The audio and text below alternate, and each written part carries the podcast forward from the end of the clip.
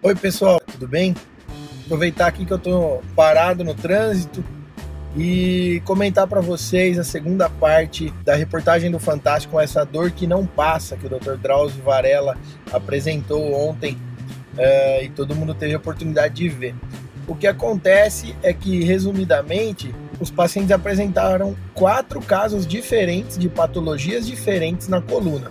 Uma delas era a espondilolistese, o paciente, inclusive, acabou precisando fazer cirurgia para poder tratar esse problema. Sobre a espondilolistese, vocês encontram mais no meu site, que é o www.antenormazuia.com.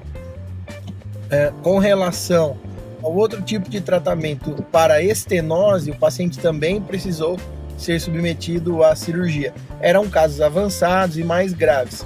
Note que o paciente da espondilolistese poderia ter optado por um tratamento conservador, mas ele tinha má adesão ao tratamento. Ele não fazia fisioterapia, não fazia os alongamentos, não, não praticava atividade física pela rotina diária dele no trabalho, enfim.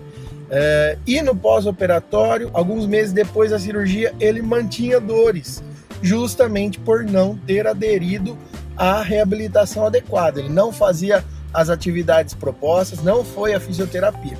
Então, assim, mesmo fazendo uma cirurgia, a importância da reabilitação é essencial para a recuperação e para o pronto restabelecimento do paciente.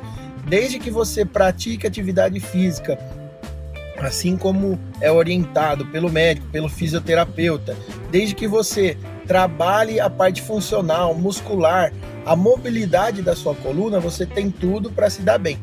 Isso também serve para prevenção. As outras duas pacientes que tinham dores essenciais, uma era uma protusão, não chega a ser uma hernia de disco, e a outra era uma lombalgia essencial, por discopatia, de, é, degeneração e tal. O médico que foi entrevistado acabou é, orientando com relação à postura, perda de peso é, e atividade física, controle é, dessa estabilidade da coluna com exercício, com alongamentos, com fisioterapia. Uma das pacientes teve uma boa adesão e logo nos primeiros 20 dias já sentiu uma grande melhora, importante melhora, inclusive na qualidade de vida. A outra paciente não aderiu, fez uma sessão de fisioterapia e não aderiu mais ao tratamento. Resultado, meses depois ela mantinha dores, mantinha a queixa de limitação funcional para o trabalho, não conseguia dirigir, que ela era motorista, né? Uh, enfim, a importância da, de manter uma rotina de atividade física, é, de, de realizar o tratamento proposto adequadamente, de se dedicar, é muito mais parte do paciente do que parte do médico. O médico ele vai te orientar, vai te dar o caminho.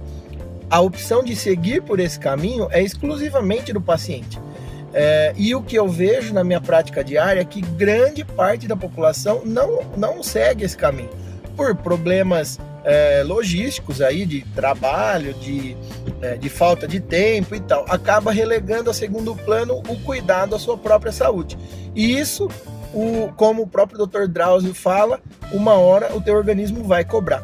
Ele também cita algumas coisas com relação à postura e cuidados no dia a dia que você deve tomar para preservar sua coluna e para que não cause problemas é, sérios e é, problemas, eu diria, crônicos aí na coluna, é, como posição correta para pegar um objeto no chão, vigiar sua postura enquanto você está sentado.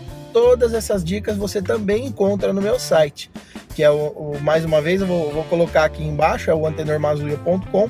Você vai observar todas essas dicas também lá. É, lá eu também falo sobre a estenose, que é um dos problemas abordados na, na reportagem.